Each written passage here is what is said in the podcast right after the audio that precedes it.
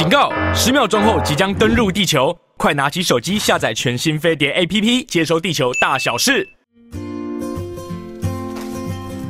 好，欢迎大家在十整点的新闻跟广告之后呢，再次回到生活同乐会。今天礼拜一，我们第一个小时聊办公室同乐会跟吃喝同乐会的结合。第二小时呢，元气同乐会，我们就要来聊聊这个呃。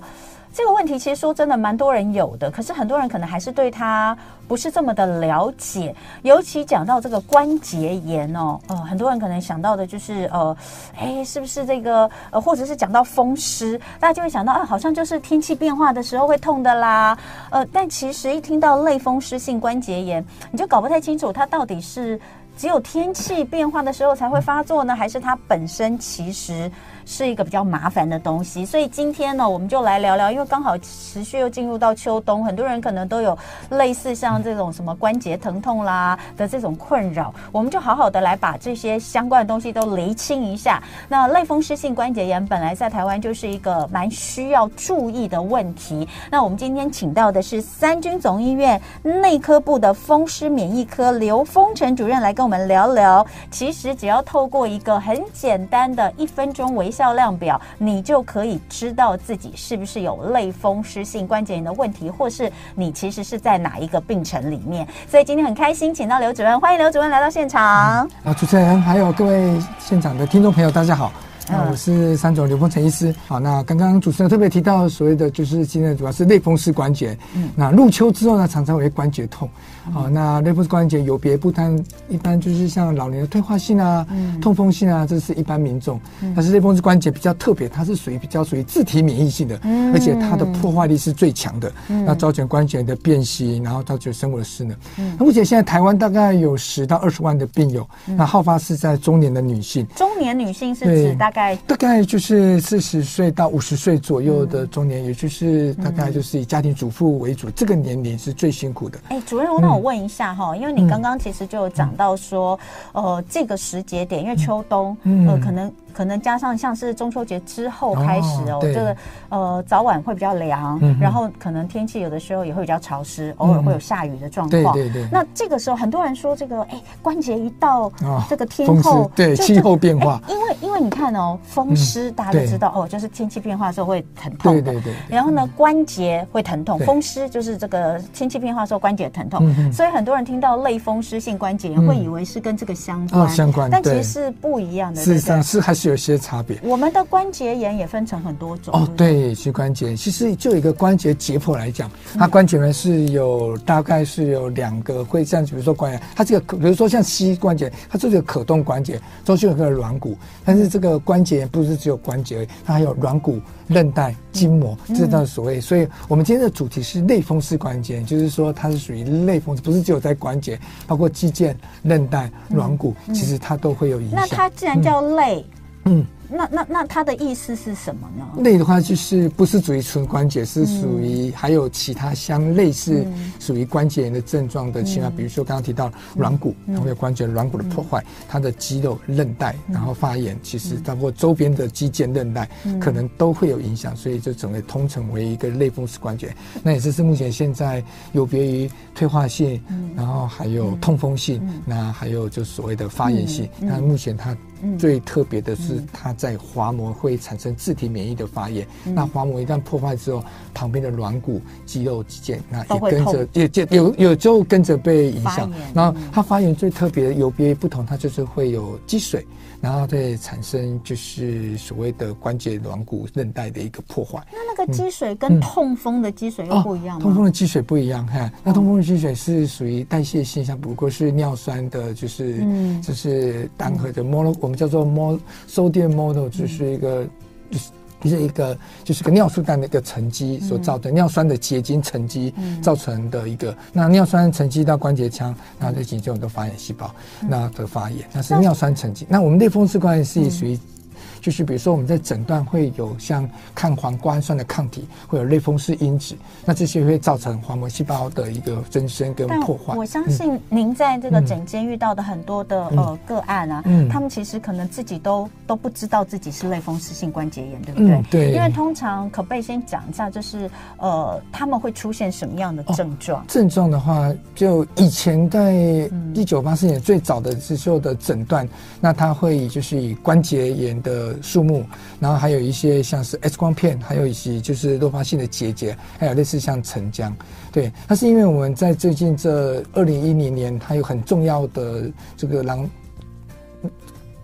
这个类风湿关节炎的诊断的改变，它把那个就是所谓的 X 光片的早期的破坏先减少，因为早期不会有 X 光片变化，嗯、那早期也不会有风湿的结节，嗯、对，那早期的时候呢也不会有像是就是所谓的第一指指关节的侵犯，这些呢，在属于比较提早或是就是减少这些不。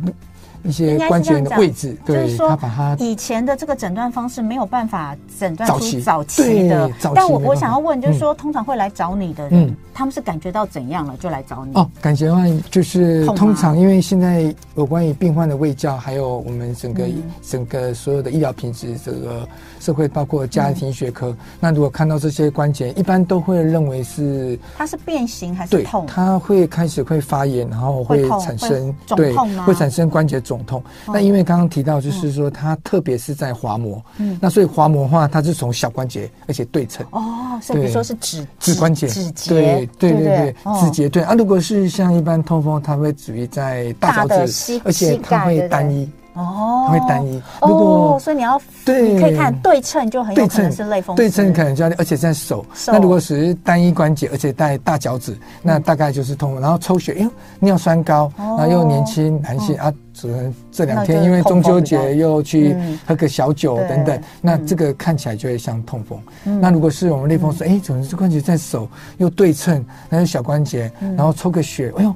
超过发炎指数很高，ESR-CRP 偏高，嗯、那这个诊断就是呼之欲出。嗯、然后我们会再做一个抗体，这个一个风湿因类风湿因子的抗体，嗯、还有所谓抗磺瓜氨酸的抗体。嗯、那这就是针对类风湿关节炎最重要的免疫所产生的免疫复合物。嗯、那这个就能够更确认。那确认完之后，我们就给病人最好的治疗，因为这个治疗跟其他的退化性跟这个所谓痛风不一样，都不一样，因为要使用类固醇跟免疫调节剂，那后面还有。所谓的达标的生物制剂这一块在后面，所以像刚刚我们有讲哦，它是一种自体免疫的疾病，好发于中老年女性，中年大概四十，大概四十到五十左右这一段的中年女性，也就是家庭主妇这一段比较多。为什么？好多自体免疫疾病都是锁定女性啊？有没有什么红斑性狼疮啊？大概也是为什么？所以红斑红斑性狼疮也是在风湿免疫科看，对不对？也是在对啊，所以我想要顺便问一下，为什么老天爷对于女性朋友这么的不友善？对，真的好多自体免疫的病都是好发在女性。对，好发在那女性荷尔蒙这一块，在这种自体免疫产生的自体免疫的抗体，的确是有一个不外角。就像刚刚刚刚主持人提到，就有关狼疮，它大概是九比一的比例，就是十个狼疮的病人里面有九个就是狼疮。对，而且就是女生，女生比较多。对，这包包括红斑性狼疮跟干燥症，这个比例大概就是。我有一个朋友就是干燥症跟红斑性狼疮。哦，对，他有时候合并。那这个干燥症跟这个。所谓的就是红斑狼疮，大概就是以九比一的比例在女性是比较多。那类风湿性关节，类关节炎的话，大概就是以比例来讲，男生女性的话，大概就是四比五左右。四比五。对对，大概不，这是四或五到一左右。哦，四或五。对对对对，它大概就一半左右，比较不会像就是说，对。那我这边也有几个狼，也是属于类风湿关节是男性的。哦。但是没有像，有，所以这个那当然有时候比较像。呃，除了这个狼疮跟这个所谓的。这个风湿关节是比较女性，但是像僵直性脊椎炎啊，或是其他就比较属于男性。所以，所以这个主任的意思是，老天爷是公平的啦。嗯，也没有，对，算算是公平，就是因为即便有它的严有的这个就是侵犯的严重度，对，那对于这种男性荷尔蒙、女性荷尔蒙，包括所谓的雌激素，会不会有什么影响？那我们有感觉，像比如说女性在，比如说狼疮，她在怀孕的时候，哇，那个狼疮会复发，对。啊，可是类风湿关节炎在怀孕的时候，哎，这个病情会稳定。所以人体真的是很奥妙，非常奥妙。所以我们每次听到自体免疫疾病的时候，大家都会比较怕，你知道吗，主任？因为你会觉得哇，他怎么会来呢？自己打自己，为什么是我呢？就是说为什么会，就是为什么自己打？有时候错把自己当成异己，然后产生攻击，就自体免疫疾病。对，如果把异己当成自己的话，那就产生纵容，纵容之后我就知不知道它是感染免疫肿瘤。所以这个就是一个类似像一个天平一样。对。那我想我们的免疫系统在这边已经有五千多年的一个传统，那一直让我们的能够对这些细菌、病毒，尤其是在这次疫情下，那我们都能够现在三年了，那有人。就是疫情前、疫情后、三季前、三季后、确诊前、确诊后，那我们应该就是很就是在后疫情下，我们就是还维持一个很好的一个生活品质的照护。我想大家呃，除了关心，比如说刚刚我说类风湿性关节炎，你看到它的症状，你自己怎么去分辨？可能呃，或者是说它的一个呃原理啦、机转之外，大家最想知道就是像这样子的疾病，它是有办法治愈的吗？哦，治愈的话，我。我们在就是以我们自己医学现在的立场，我们希望都可以 cure，对 cure cure 就是我们每个病患的希望的达标。但事实上，医疗是是我们只能够 treat 啊。以前在治疗，对，是治疗，没有办法，不见得能治愈。对对，在在 Professor 爱德华医生，他有提到，我们的医界最高境界是 cure 上。Release often, comfortable always。我能够 cure 上啊，这个感染抗治哎，蜂窝性治疗好，cure 上。Release often，那像现在的类风湿关节，我能可以让它达标，可以治疗。Release，那有时候 comfortable always 是说，它如果万一已经关节变形，那等一下我比较重症的后面到关节变形已经没有办法，甚至到肾脏、肝脏，其实有时肺部的纤维化，哇，我们最后就是能那个 comfortable always。我虽然没办法把你治好，可是我会让你。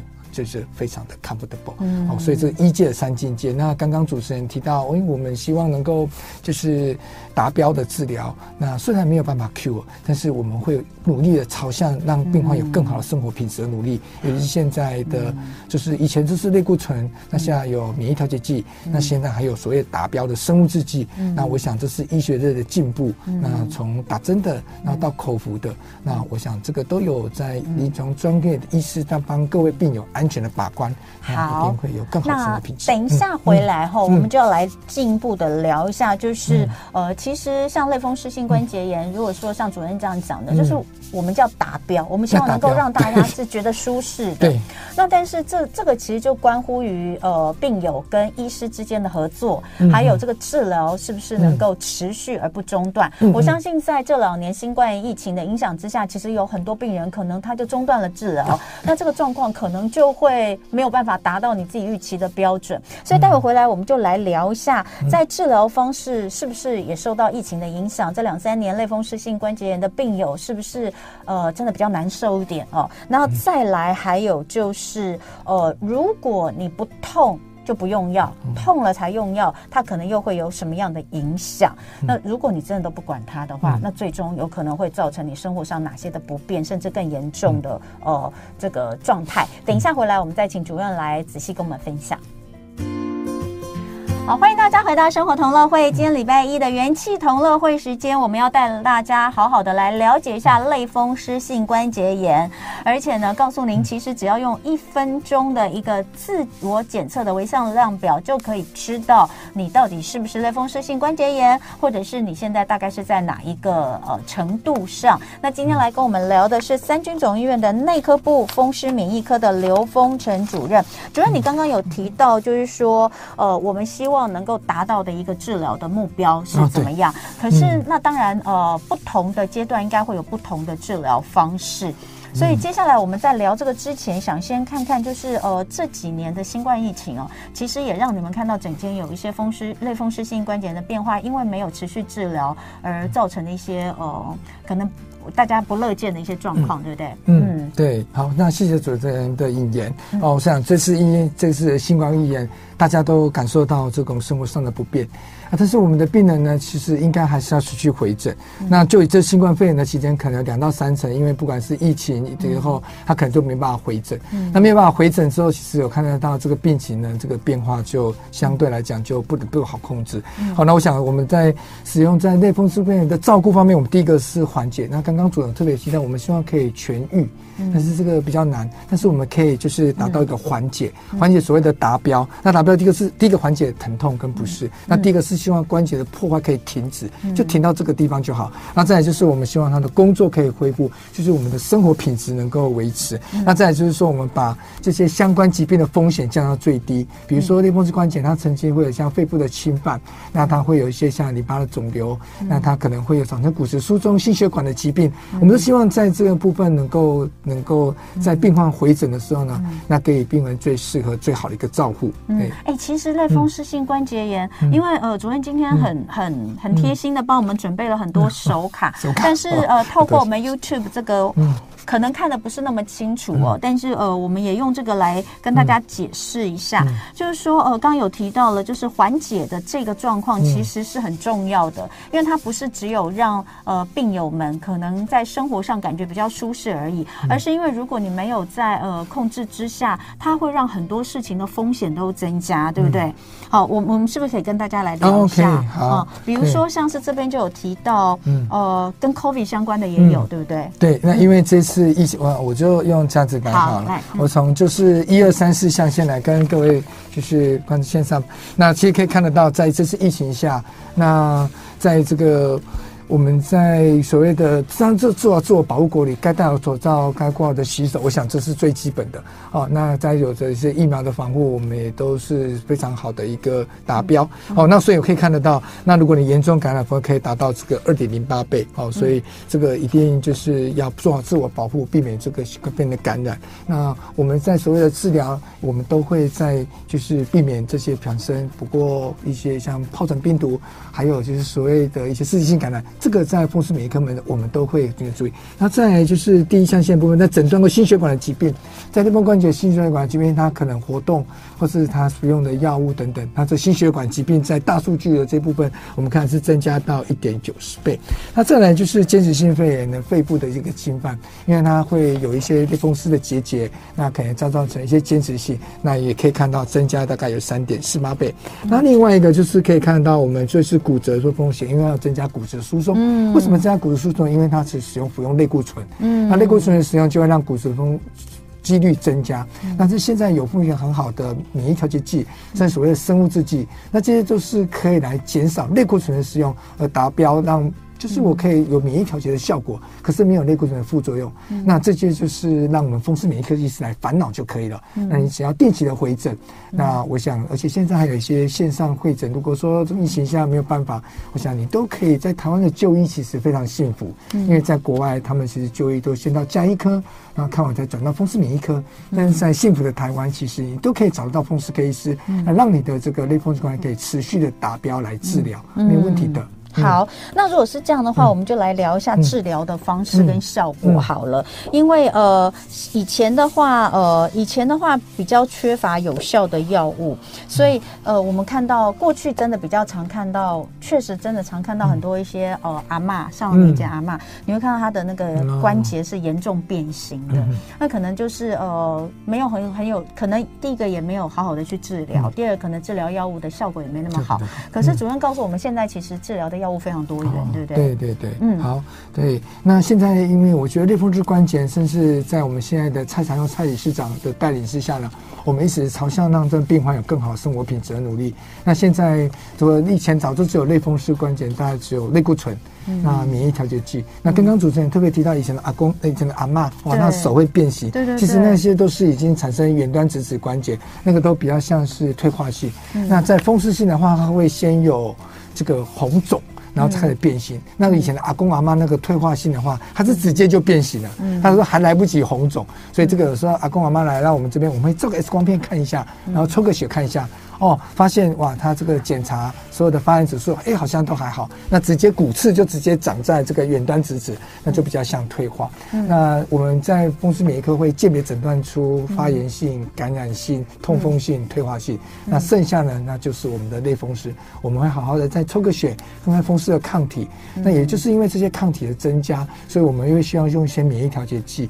那如果是如果还是没有办法达标，经过了六个月之后，我们就可以申请所谓的生物制剂。那现在生物制剂有像是像属于是 anti，就应该是对抗细胞激素的，跟对抗淋巴球。哦，我想这个就是有各种不同的这个不同的机转的生物制剂。那考验的风湿免疫科，那也我们也会希望能够所谓未来的精准医疗的部分呢，我们好像让病患有更好的生活品质。简单的讲啦，我们就是跟大家分享现在治疗的药物。跟治疗方式其实很多元，嗯、然后我们可能可以看，就是、嗯、呃，从以前的呃非类固醇性的消炎药、类固醇的药物，如果状况不好的话，治疗效果不好，我们可以再往上。嗯、那现在生物制剂呢，呃，也有分成生物制剂，嗯、或是有口服标靶小分子的药物，这些呢，它有注射，比如说以口服。口服的标靶小分子药物，嗯、它也有注射，也有口服的。那有些人实在是很怕打针，啊、那也可以用口服的。总而言之呢，就是让大家知道说，现在的、嗯、呃治疗的方式非常多，药物也非常多元。嗯、其实。跟医生来讨论哦，适合自己的方式，其实是可以有效的把我们的病程给控制好。那不控制的话，就有我们刚刚前面说的一些问题哦。好，那当然呃，还是可能有很多的呃，尤尤其是因为你说四十岁以上的女性，那很多四十岁以上女性她其实都还在家庭跟工作忙碌当中，然后压力也很大。那如果说她今天不是在都会区，嗯。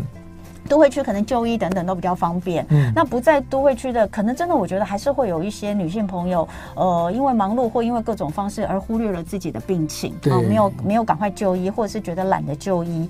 那所以其实或者是说，呃，可能就医一段时间，觉得觉得自己好像没有好转，就就就放弃，不想管它。对所以呃，可不可以跟我们分享一些病友的故事？您自己在临床上，呃，有没有一些东西是可以跟大家分享的？嗯，有。好，那我。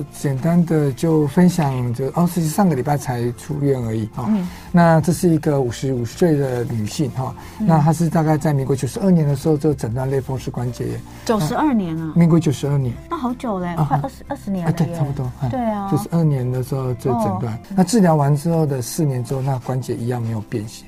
那那时候病人问我说：“女性不是说使用的这个类固醇跟免疫调节剂，我使用生物剂，我的手会好吗？”嗯。会发现，可是为什么手一样没有办法达到？我就是说，像刚刚特别主持人提到，他好半年就大概在四十岁到五十岁左右，嗯嗯、这时候是一个家庭主妇最需要工作劳力最多的时候。可是他发病了，那发病的时候，哇，已经没有办法胜任这种就是工作的能力的时候，那这个时候呢，药物进来了。那发现说，以前呢就不会手不会动，等着按照按照课本来生病。那现在这个药物治疗之后呢，我们刚刚特别提到要达标。那我们发现这个病人的抗体非常特别，它比较适合的是使用 T 细胞的生物制剂。嗯，那可是目前对对，所以就是说，但是那个时候二零一六年的二零要发那个时候呢，嗯、没有。二十年前还不知道他是治疗淋巴癌，嗯、可是因为老药新用，哦、发现说哦，原来我淋巴癌的治疗竟然也可以来治疗类风湿关节炎。对，嗯、所以也因为我是这样非常感谢，在这个时代的风湿免疫科医师有这么多的科学家，就、嗯、医师科学家投入这方的研究，嗯、然后发明了这么多的这些标靶的生物制剂，嗯、这病人治疗完之后。哇，这个手这个发炎指数啊，还有手的关节就就，完全就变好了，嗯、就不就不在关节就没不但没有变形，还要得慢慢恢复。嗯、所以今天一些简单的动作都可以做。他几乎所有工作就就以前痛是十分，嗯、那他是上个礼拜五才出院。嗯、我那我们学生来看他，嗯、我就带我们的学的医生的实习学生跟住院师。那请问一下，哎，那个夏小姐，你这次手十分最痛，你痛几分？嗯，他告诉我说。零分。哇，太棒了！对，以前是要关节变形的，嗯、现在关节是零分。嗯、那我想当医生就是有一个恻隐之心嘛。嗯、我们心疼他这一块关节的变形，嗯、无法生活自理，造成生活功能的失能。但是因为以前如果没有这些，以前那只有类固醇。那没有推陈出新的新药，或者是老药新用的发现的话，其实是没有办法让呃病患达到真的是能够缓解他们的疼痛，跟让他们的生活维持品质的一个目标。但是我觉得这个透过这个故事的分享，很棒的就是不要放弃。哦，对，对对，千万不要放弃。说他已经二十年了耶，对，他已经二十年了。对，所以他打过三种生物制剂。对，所以呃，我我觉得就是，如果说现在我们的听友也有人为类风湿性关节炎所困扰的话，或是你觉得治疗这么久，你知道，我觉得病人最痛苦的两个，一个就是他可能有不适，嗯，他真的有身体有问题，可是查不出是什么病。我们有时候就讲说。没问题不代表就没病，哦、对不对？因为有的时候现今的一些医学还是没有办法发现所有的这个呃病痛的来源。嗯、那另外一个就是我已经知道它是什么，可是我就是治不好。嗯，这件事情也是让病人会很沮丧的。嗯、所以我觉得透过这个故事的分享，就是至少让类风湿性关节炎的病友们能够知道，就是说不要放弃治疗。哦、那当然也必须呃医生也要够够专业啦，就是他知道说我可以。再改什么？我可以再换什么的来？嗯、那也还好。现在其实治疗更多元、更精准。嗯，更多元、精准。所以这个东西很重要。嗯，那当然，呃，我想今天其实主任来这边还有很重要的一件事是要跟大家分享，就是说你要如何的去。有自觉，觉察到你可能有这个问题，对不对？所以我看到你今天要跟我们分享的另外一个很重要的，就是一分钟微笑量表。那最近好像三总你们的候诊间有改装，改装过之后就装了这个一分钟的微笑量表，让可以来风湿免疫科，这让风湿来风湿免疫科候诊的病人，其实都可以先看一下，哎。来知道一下自己是不是，是不是可以先跟我们建议一下？因为我们的听众可能嗯还没还没去过三种嘛，对，但是他透过听的也可以知道说这个一分钟微笑量表到底是什么，用什么标准去评断。嗯，OK，好，那谢谢主持人。那今天有除了我们今天要分享我们类风湿关节炎的病友能够追求治疗达标之外呢，那我今天有特别就是我们三种诊间推出的所谓一分钟的微笑量表。嗯，那一分钟微笑量表它简单的，其实我们如果是病友。大家知道我们会评估个大是二十八，那这二十八是为了让您可以就是在我们的病人的病历记录，它是准备要申请生物制剂使用的一个参数，但是毕竟就是相对比较复杂。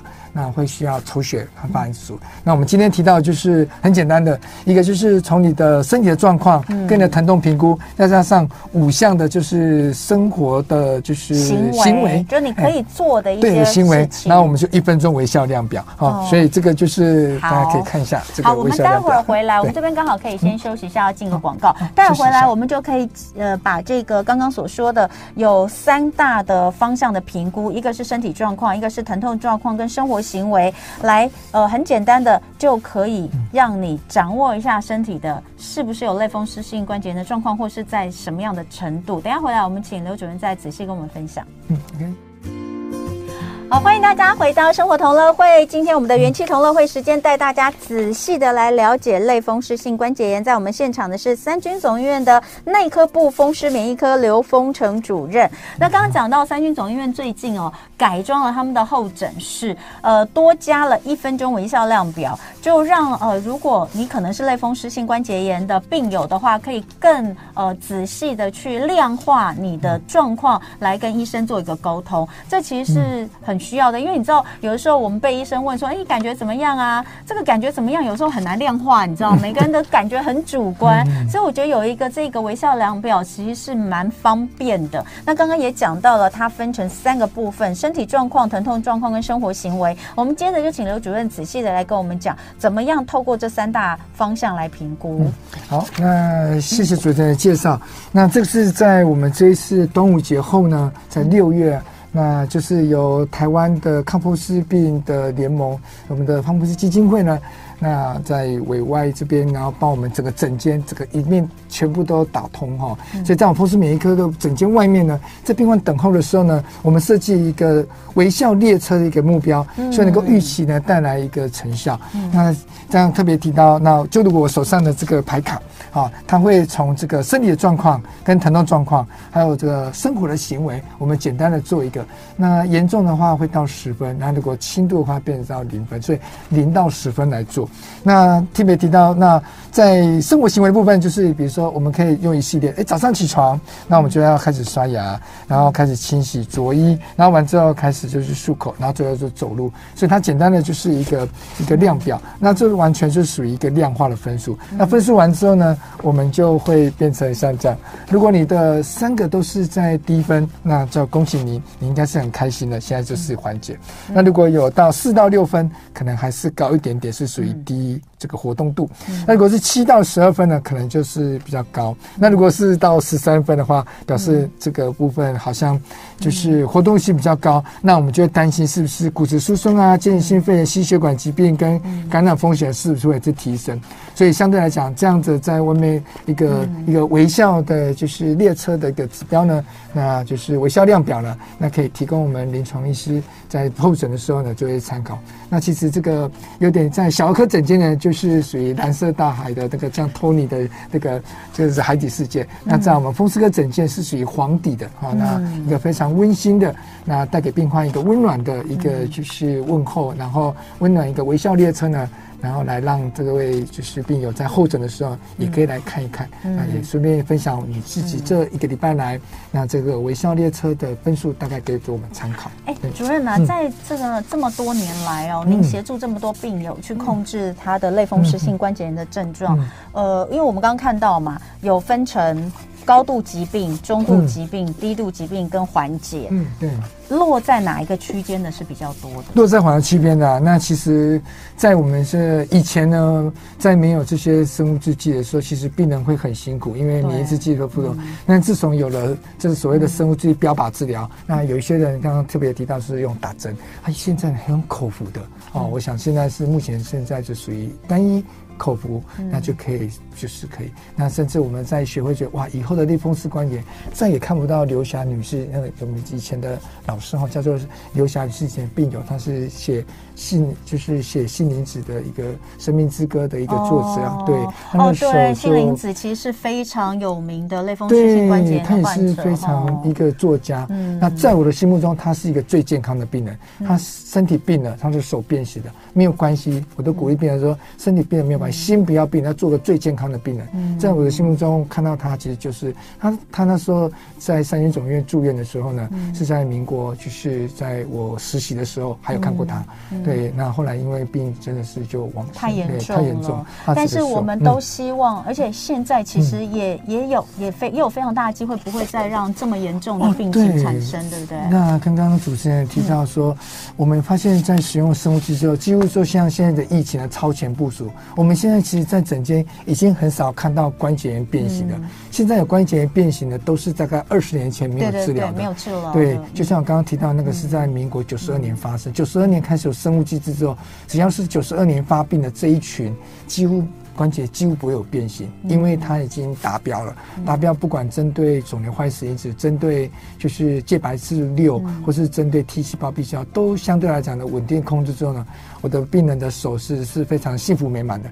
他可以不用再请外劳，那生活品质的改善。那我们这个治疗大概多久一次？哎，我先讲回来好了，因为刚刚我们提到呃传统的治疗方式，呃有类固醇、非类固醇药物，然后到这个有生物制剂哦，那到这个如果生物制剂也也还也还就是呃控制的效果不好的话，嗯、其实现在有口有口服的标靶小分子药物，嗯，那呃，而且最近好像还纳入健保给付啊，新的纳入健保口服的这个标靶小分子药物，嗯、那呃它的。它的这个作用跟之前其他的这个传统的药物或生物制剂的差异性又在哪里？哦，那因为还是不一样。嗯，所以刚刚提到最早应该是使用的肿瘤坏死因子部分，嗯、然后有针对介白素是六的部分，那有针对 T 细胞、B 细胞，嗯、那这些必须都是要打针。嗯、那有一些病友他打了产生一些水。产生一些过敏或者局部注射的时候，对，而且有人真的打针真的很怕、欸，怕对，而且有一些台商他需要出国，那毕竟带着针剂跟带着一个药丸，哦、其实放在口袋其实方便就出关了。这个地方我就要讲到，这个治疗其实是多久要治疗一次？哦，这个就有固定的在安排，可能有每个月打一针的，也有打八针的，也有打两针的，它其实就会口服的话，相对口服一天一颗，就自己就可以处理。对对对对对对，然后就定期大概多久回诊？啊，每个月回诊。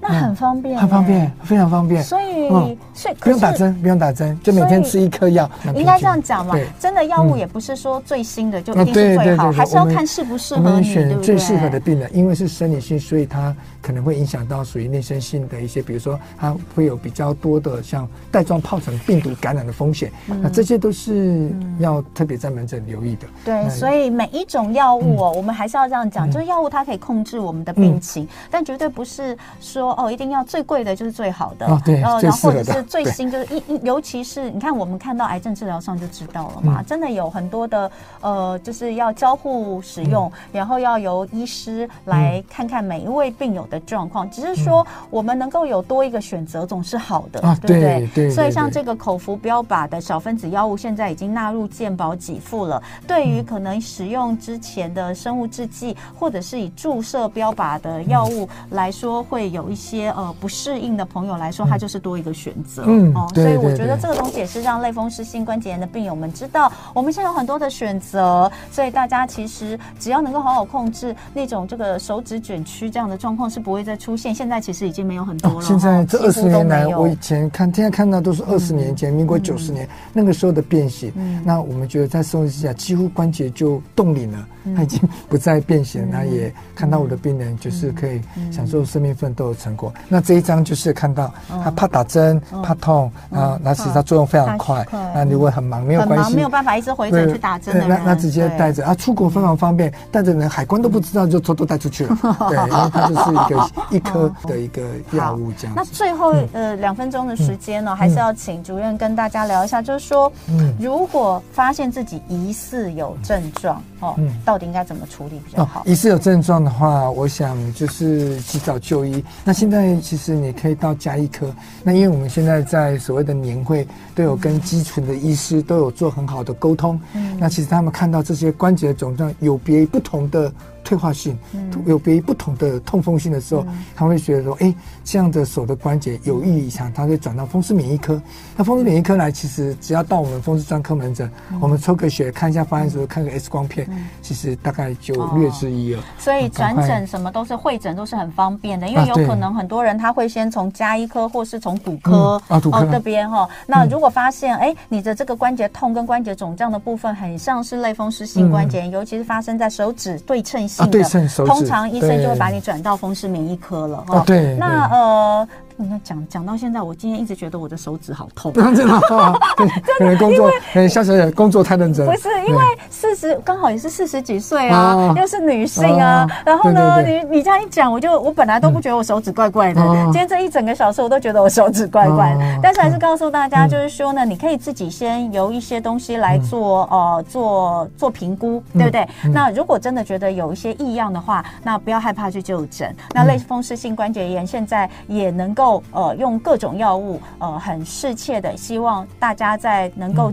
定时治疗跟回诊的情况之下，把我们的生活品质控制在最好，这些都是现在的医疗做得到的。所以今天非常的感谢我们三军总医院内科部的风湿免疫科刘丰成主任来跟我们聊这么多。那记得一分钟微笑量表，那也是可以让大家来自我检测的。谢谢刘主任，对，谢谢主持人，谢谢线上。那我们风湿免疫科团队呢，那会到每一个病患的就诊，那给更好的诊断，再抽血问诊，然后呢。那对病人病对症下药之后，那我们的团队会让各位病友能够朝向有更好生活品质的努力。那谢谢主任，谢谢，好，谢谢主任。那也谢谢大家今天的收听。明天早上礼拜二同一时间生活同乐会，我们再会喽，拜拜。谢谢，拜拜。